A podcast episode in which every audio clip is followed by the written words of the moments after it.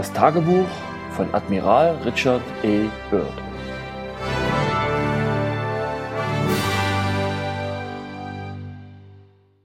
Vorwort von Admiral Byrd. Dieses Tagebuch werde ich im Geheimen und Verborgenen schreiben. Es enthält meine Aufzeichnungen über meinen Arktisflug WOTA, 19. Februar 1947. Ich bin sicher, es kommt die Zeit, wo alle Mutmaßungen und Überlegungen des Menschen zur Bedeutungslosigkeit verkümmern und er die um Umstößlichkeit der offensichtlichen Wahrheit erkennen muss. Mir ist die Freiheit versagt, diese Aufzeichnungen zu veröffentlichen, und vielleicht werden sie niemals ans Licht der Öffentlichkeit gelangen. Aber ich habe meine Aufgabe zu erfüllen, und das, was ich erlebt habe, werde ich hier niederschreiben. Ich bin zuversichtlich, dass dies alles gelesen werden kann, dass eine Zeit kommen wird, wo die Gier und die Macht einer Gruppe von Menschen die Wahrheit nicht mehr aufhalten kann. Aus dem Bordbuch. Wir haben erhebliche Luftturbulenzen. Wir steigen auf eine Höhe von 2900 Fuß. Die Flugbedingungen sind wieder gut. Es sind riesige Schnee- und Eismassen unter uns zu sehen. Wir bemerken eine gelbliche Verfärbung des Schnees unter uns. Die Verfärbung hat ein gerades Muster. Wir gehen tiefer, um das Phänomen besser in Augenschein nehmen zu können. Nun können wir verschiedene Farben erkennen. Wir sehen auch rote und lila Muster. Wir überfliegen das Gebiet noch zweimal, um dann wieder auf unseren bisherigen Kurs zurückzukommen. Beide, der Kreisel wie auch der Magnetkompass, drehen sich und vibrieren. Wir können Standort und Richtung mit unseren Instrumenten nicht mehr überprüfen. Uns bleibt nur noch der Sonnenkompass. Mit ihm können wir die Richtung halten. Alle Instrumente funktionieren nur noch zögerlich und überaus langsam. Wir können vor uns Berge erkennen.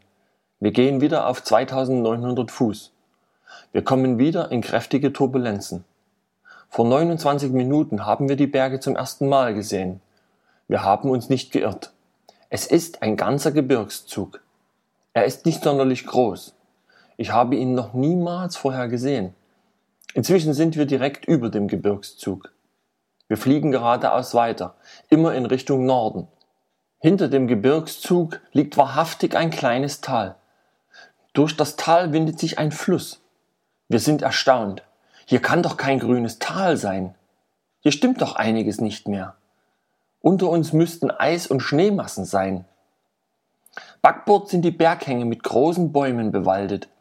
Unsere komplette Navigation ist ausgefallen. Der Kreiselkompass pendelt ununterbrochen hin und her. Ich gehe jetzt auf 1550 Fuß, ca. 479 Meter herunter. Ich ziehe das Flugzeug scharf nach links. Nun kann ich das Tal unter uns besser sehen. Ja, es ist grün. Es ist mit Bäumen und Moosen und Flechten bedeckt. Es herrschen hier andere Lichtverhältnisse. Ich kann die Sonne nicht mehr sehen. Wir machen erneut eine Linkskurve. Jetzt erblicken wir unter uns ein groß gewachsenes Tier. Es könnte ein Elefant sein. Nein, es ist unglaublich, es sieht aus wie ein Mammut. Aber es ist in Wahrheit so. Wir haben unter uns ein ausgewachsenes Mammut. Ich gehe jetzt noch tiefer. Wir sind jetzt bei einer Höhe von 1000 Fuß, ca. 305 Meter. Wir schauen uns das Tier mit dem Fernglas an. Nun ist es sicher. Es ist ein Mammut oder ein Tier, das dem Mammut sehr ähnlich sieht. Wir funken die Beobachtung an die Basis. Wir überfliegen inzwischen weitere kleinere bewachsene Berge. Ich bin inzwischen völlig erstaunt. Hier stimmt einiges nicht mehr. Alle Instrumente funktionieren wieder. Es ist warm geworden. Wir haben 74 Grad Fahrenheit, ca. 23 Grad Celsius auf der Anzeige. Wir halten unseren Kurs. Wir können unsere Basis nicht mehr erreichen, da jetzt der Funk ausgefallen ist. Das Gelände unter uns wird immer flacher. Ich weiß nicht, ob ich mich richtig ausdrücke, aber es wirkt alles völlig normal. Und vor uns liegt ganz deutlich eine Stadt. Das ist nun wirklich unmöglich. Alle Instrumente fallen aus. Das ganze Flugzeug kommt leicht ins Taumeln. Mein Gott! Backbord und Steuerbord tauchen auf beiden Seiten eigenartige Flugobjekte auf. Sie sind sehr schnell und kommen längs. Sie sind so nah, dass ich deutlich ihre Kennzeichen sehen kann. Es ist ein interessantes Symbol, von dem ich nicht sprechen will. Es ist fantastisch. Ich habe keine Ahnung mehr, wo wir sind. Was ist mit uns geschehen? Ich weiß es nicht. Ich bearbeite meine Instrumente, die aber sind immer noch völlig ausgefallen. Wir sind inzwischen von den tellerförmigen Flugscheiben eingekreist. Wir scheinen gefangen zu sein. Die Flugobjekte strahlen ein eigenes Leuchten aus. Es knattert in unserem Funk. Eine Stimme spricht uns in englischer Sprache an. Die Stimme hat einen deutschen Akzent. Willkommen in unserem Gebiet, Admiral. In exakt sieben Minuten werden wir Sie landen lassen. Bitte entspannen Sie sich, Admiral. Sie sind gut aufgehoben. Nunmehr sind auch unsere Motoren komplett ausgefallen. Die Kontrolle des gesamten Flugzeuges ist in fremden Händen.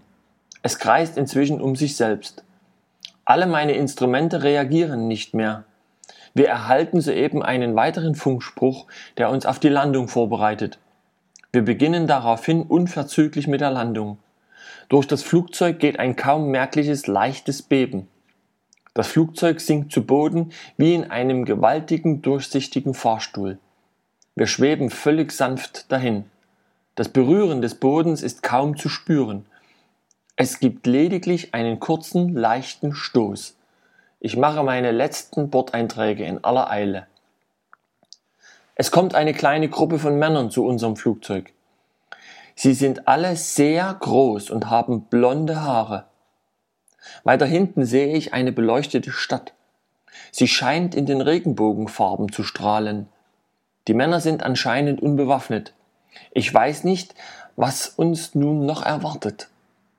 Deutlich nennt mich eine Stimme bei meinem Namen und erteilt mir den Befehl zu öffnen. Ich gehorche und öffne die Ladeluke. Hier enden nun die Einträge in dem Bordbuch. Was nun folgt, schreibe ich aus meiner Erinnerung. Es ist unbeschreiblich, fantastischer als alle Fantasie. Und wenn ich es nicht selber erlebt hätte, würde ich es als völlige Verrücktheit bezeichnen. Wir beide, mein Funker und ich, werden aus dem Flugzeug geführt und überaus freundlich empfangen. Dann führt man uns zu einer gleitenden Scheibe, die Sie hier als Fortbewegungsmittel benutzen. Sie hat keinerlei Räder. Mit enormer Schnelligkeit nähern wir uns der schimmernden Stadt. Die Farbenpracht der Stadt scheint von dem kristallähnlichen Material, aus welchem sie gebaut worden ist, zu kommen. Bald halten wir vor einem imposanten Gebäude. Solch eine Architektur habe ich bisher nirgends gesehen. Sie ist mit nichts vergleichbar. Wir erhalten ein warmes Getränk. Dieses Getränk schmeckt anders als alles, was ich jemals genossen habe. Kein Getränk, kein Essen hat einen vergleichbaren Geschmack. Es schmeckt einfach anders, aber es schmeckt herrlich. Es sind circa zehn Minuten verflossen, als zwei dieser eigenartigen Männer, die unsere Gastgeber sind, zu uns kommen. Sie sprechen mich an und teilen mir unmissverständlich mit, dass ich mit ihnen gehen soll. Ich scheine keine andere Wahl zu haben, als ihrer Aufforderung zu folgen. Wir trennen uns also. Ich lasse meinen Funker zurück und folge den beiden. Bald darauf erreichen wir einen Fahrstuhl, den wir betreten. Wir gleiten abwärts. Als wir Halt machen, gleitet die Tür leise nach oben. Wir gehen durch einen langen tunnelartigen Gang, der durch ein hellrotes Licht beleuchtet wird. Das hellrote Licht scheint durch die Wände zu strahlen. Wir kommen vor eine große Tür. Vor dieser großen Tür halten wir an und bleiben stehen. Über der großen Tür befindet sich eine Inschrift, über die ich nichts sagen kann. Ganz ohne Geräusche gleitet die Tür zur Seite. Eine Stimme fordert mich auf, einzutreten. Seien Sie ganz ohne Sorge, Admiral, beruhigt mich die Stimme von einem meiner beiden Begleiter. Sie werden vom Meister empfangen werden. Also trete ich ein. Ich bin wie geblendet. Die Vielzahl der Farben, das Licht, das den Raum füllt, meine Augen wissen nicht wohin und müssen sich erst einmal an den Zustand gewöhnen. Es dauert eine Weile, bis ich etwas erkennen kann von dem, was mich umgibt. Das, was ich nun sehe, ist das Allerschönste, was ich jemals zu sehen bekam. Es ist herrlicher, schöner und prachtvoller, als dass ich in der Lage wäre, es zu schildern. Ich glaube, keine Sprache ist in der Lage, das in Worte zu fassen, was ich hier sehen darf. Ich glaube, es fehlen der Menschheit Worte hierfür. Meine Betrachtungen und Besinnungen werden durch eine melodiöse, warmherzige Stimme unterbrochen. Ich entrichte Ihnen den Willkommensgruß. Seien Sie in unserem Land auf das herzlichste willkommen, Admiral. Vor mir ist ein Mann mit edler Statur und einem feinen Gesicht, das von den reifen Zügen des Alters geprägt ist. Er sitzt an einem imposanten Tisch und gibt mir mit einer Handbewegung zu verstehen, dass ich mich auf einen der bereitstehenden Stühle setzen soll. Ich folge dieser Aufforderung und setze mich. Hernach faltet er seine Hände so, dass er seine Fingerspitzen zusammenlegt. Er lächelt mir zu. Wir haben sie zu uns gelassen, weil sie einen gefestigten Charakter haben und oben auf der Welt über einen großen Bekanntheitsgrad verfügen. Oben auf der Welt? Ich ringe nach Atem. Ja, so erwidert der Meister meinen Gedanken. Sie sind nunmehr im Reich der Ariani, im Inneren der Welt. Ich gehe nicht davon aus, dass wir ihre Mission lange unterbrechen müssen. Sie werden schon bald wieder an die Oberfläche der Erde zurückgeführt werden. Aber vorerst werde ich Ihnen mitteilen, worum ich Sie kommen ließ, Admiral. Wir verfolgen das Geschehen oben auf der Erde. Unser Interesse wurde geweckt, als ihr die ersten Atombomben auf Hiroshima und Nagasaki warft. Zu jener schlimmen Stunde kamen wir mit unseren Flugscheiben in eure Welt. Wir mussten selber sehen, was eure Rasse tat. Das ist inzwischen schon wieder lange her, und ihr würdet sagen, es ist Geschichte. Aber es ist für uns bedeutend. Bitte lassen Sie mich fortfahren. Wir haben uns bisher in eure Scharmützel und Kriege nicht eingemischt. Eure Barbareien, wir haben sie zugelassen. Inzwischen habt ihr aber angefangen, mit Kräften herum zu experimentieren, die eigentlich nie für den Menschen gedacht waren. Dies ist die Atomkraft. Wir haben bereits einiges versucht. Wir haben den Machthabern der Welt Botschaften überbringen lassen. Aber sie glauben nicht, auf uns hören zu müssen. Aus genau diesem Grund wurden sie ausgewählt. Sie sollen Zeugnis für uns ablegen. Zeugnis dafür, dass es uns und diese Welt im Inneren der Erde gibt, dass wir hier wirklich existieren. Schauen Sie sich um und Sie werden sehr bald feststellen, dass unsere Wissenschaft und unsere Kultur mehrere tausend Jahre der euren voraus ist. Schauen Sie, Admiral. Aber, so unterbrach ich den Meister, was hat das mit mir zu tun, Sir? Der Meister schien in mir einzutauchen, und nachdem er mich eine Zeit lang ernst gemustert hatte, erwiderte er Eure Rasse hat den Point of No Return erreicht. Ihr habt Menschen unter euch, die eher bereit sind, die ganze Welt zu zerstören, als dass sie bereit wären, ihre Macht abzugeben, die Macht, von der sie meinen, sie zu kennen. Ich wiederum gab ihm mit einem Kopfnicken zu verstehen, dass ich seinen Ausführungen folgen konnte und so konnte der Meister fortfahren zu sprechen.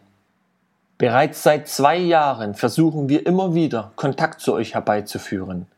Aber all unsere Versuche werden mit Aggressivität von euch beantwortet. Unsere Flugscheiben wurden von euren Kampfflugzeugen verfolgt, angegriffen und beschossen. Nun muss ich Ihnen sagen, mein Sohn, dass eine gewaltige und schlimme Raserei aufzieht, ein mächtiger Sturm wird über ihr Land fegen und für lange Zeit wird er wüten. Fassungslos werden eure Wissenschaftler und eure Armeen dem gegenüberstehen und keine Lösungen anbieten können.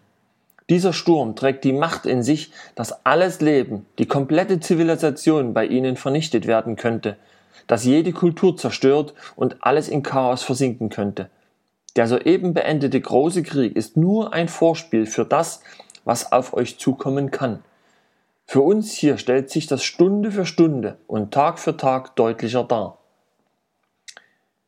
Gehen Sie davon aus, dass ich mich irre.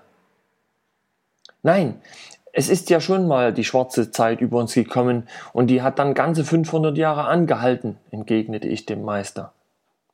So ist es, mein Sohn, erwiderte er. Die düsteren Zeiten werden euer Land mit einem Leichentuch überdecken, und doch gehe ich davon aus, dass einige von ihrer Rasse diesen Brand überleben werden. Was dann geschieht, darüber kann ich nichts sagen. Wir sehen aber weit in der Zukunft eine neue Erde entstehen. Diese wird aus den Trümmern eurer alten Welt aufgebaut werden, und man wird sich ihrer legendären Schätze erinnern und nach ihnen suchen. Und schau, die legendären Schätze werden hier bei uns sein. Wir sind es, die sie sicher verwalten. Wenn diese Zukunft begonnen hat, werden wir uns zu euch stellen, werden wir den Menschen helfen, ihre Kultur und ihre Rasse neu zu geben. Möglicherweise habt ihr dann die Erkenntnis gewonnen, dass Krieg und Gewalt nicht in die Zukunft führt. Für die Zeit, die dann folgt, wird euch wieder altes Wissen zugänglich gemacht werden. Wissen, was ihr alles schon einmal hattet. Von Ihnen, mein Sohn, erwarte ich, dass Sie mit diesen Informationen an die obere Erde zurückkommen. Mit dieser Aufforderung beendete der Meister seine Unterredung und ließ mich sehr verwirrt zurück. Aber mir war deutlich klar geworden, dass der Meister recht haben wird. Aus Hochachtung oder aus Demut, ich weiß es nicht. Auf jeden Fall verabschiedete ich mich mit einer leichten Verbeugung. Ehe ich mich versah, tauchten auch meine beiden Begleiter, die mich hierher geführt hatten, wieder auf. Sie wiesen mir den Weg. Ich aber wendete mich noch einmal zu dem Meister um. Es war ein warmes, freundliches Lächeln auf seinem alten, edlen Gesicht. Ich wünsche Ihnen eine gute Reise, mein Sohn. Er gab mir als letztes noch das Zeichen des Friedens mit auf den Weg. Dann war die Begegnung unwiderruflich zu Ende. Wir gingen zügig zu unserem Fahrstuhl zurück. Wir fuhren wieder nach oben. Unterdessen erklärte mir einer meiner festen Begleiter, nach der Beendigung der Unterredung mit dem Meister hätten wir es jetzt recht eilig. Der Meister wolle auf keinen Fall unseren Zeitplan länger verzögern, und außerdem wäre es wichtig, umgehend die erhaltene Botschaft meiner Rasse zu überbringen. Ich sagte zu alledem nichts. Als ich wieder zu meinem Funker zurückgeführt wurde, stellte ich fest, dass er wohl Angst hatte. Dies spiegelte sich zumindest in seinem Gesicht wieder. Es ist alles in bester Ordnung, kein Grund zur Unruhe, Howie, es ist alles okay. Ich versuchte ihm die Angst zu nehmen. Gemeinsam mit unseren Begleitern gingen wir wieder zu der gleitenden Scheibe, die uns wieder sehr rasch zu unserem Flugzeug zurückbrachte. Die Motoren liefen bereits und wir begaben uns unverzüglich wieder an Bord. Die ganze Atmosphäre zeugte von einer akuten Eile, die Notwendigkeit des umgehenden Handelns war offensichtlich. Umgehend, nachdem wir die Luke geschlossen hatten, wurde unser Flugzeug von einer mir unerklärlichen Kraft in die Höhe gehoben, bis wir wieder auf 2700 Fuß, circa 825 Meter waren. Wir wurden von zwei ihrer Flugscheiben begleitet. Sie hielten sich jedoch in einem gewissen Abstand zu uns. Das Tachometer zeigte die ganze Zeit über keine Geschwindigkeiten an, obwohl wir enorm an Schnelligkeit gewonnen hatten. Unser Funkgerät jedoch funktionierte, und so bekamen wir eine letzte Nachricht von den uns begleitenden Flugobjekten. Ab sofort können Sie wieder alle Ihre Anlagen benutzen, Admiral. Ihre Instrumente sind wieder funktionstüchtig. Wir werden Sie jetzt verlassen. Auf Wiedersehen. Wir verfolgten die Flugobjekte noch mit unseren Augen, bis sie sich im blassen blauen Himmel verloren hatten. Ab sofort hatten wir unser Flugzeug wieder unter Kontrolle. Wir sprachen nicht miteinander. Jeder war so sehr mit seinen Gedanken beschäftigt. Schlusseinträge ins Bordbuch. Wir befinden uns wieder über riesigen Gebieten, die mit Schnee und Eis bedeckt sind. Wir funken, dass alles normal ist. Die Basis ist froh, dass die Verständigung wieder funktioniert. Wir haben eine weiche Landung. Ich habe einen Auftrag. Ende der Bordbucheinträge. 2. März 1947 ich war in einer Sitzung im Pentagon. Ich habe ausführlich über meine Entdeckungen und über die Botschaft des Meisters berichtet. Es wurde alles festgehalten und aufgeschrieben. Der Präsident wurde auch benachrichtigt. Ich wurde mehrere Stunden hier festgehalten. Genauer gesagt waren es sechs Stunden und 39 Minuten. Von einem Sicherheits- und einem Ärzteteam wurde ich ausführlich befragt. Es war die Hölle. Ich wurde unter die strikte Aufsicht der nationalen Sicherheitsvorsorge der Vereinigten Staaten von Amerika gestellt. Ich hatte den Befehl bekommen, dass ich über alles, was ich erlebt hatte, Stillschweigen bewahren muss, zum Wohle der Menschheit. Unglaublich. Ich wurde daran erinnert, dass ich Offizier bin und somit ihren Befehlen gehorchen muss. 30. Dezember 1956 Letzter Eintrag die Jahre nach 1947 waren nicht sehr angenehm für mich. Ich mache nun den letzten Eintrag in diesem besonderen Tagebuch. Ich möchte noch erwähnen, dass ich die Entdeckungen, die ich gemacht habe, für mich behalten habe, genauso wie mir befohlen wurde. Das ist aber nicht in meinem Sinne. Ich merke, dass mich bald die lange Nacht holen wird. Doch wird dieses Geheimnis nicht mit mir sterben, sondern gelüftet werden, wie alle Wahrheit. Und so wird es sein, Nur darin kann die einzige Hoffnung für die Menschheit sein. Ich habe die Wahrheit gesehen. Sie hat mich aufwachen lassen und mich befreit. Ich habe meine Pflicht für den riesigen Militär- und Wirtschaftskomplex abgeleistet. Meine lange Nacht nähert sich, aber sie wird ein Ende haben. So wie die lange Nacht der Arktis ein Ende hat, so wird die Wahrheit wie ein strahlender Sonnenschein zurückkommen, und die dunklen Mächte werden nicht durch das Licht der Wahrheit kommen. Ich habe das Land jenseits des Pols, dem Mittelpunkt des großen Unbekannten, gesehen. REB US Navy Die Geschichte ist unglaublich, nicht wahr? Zugegeben, es ist schwierig, etwas zu finden, was dafür spricht.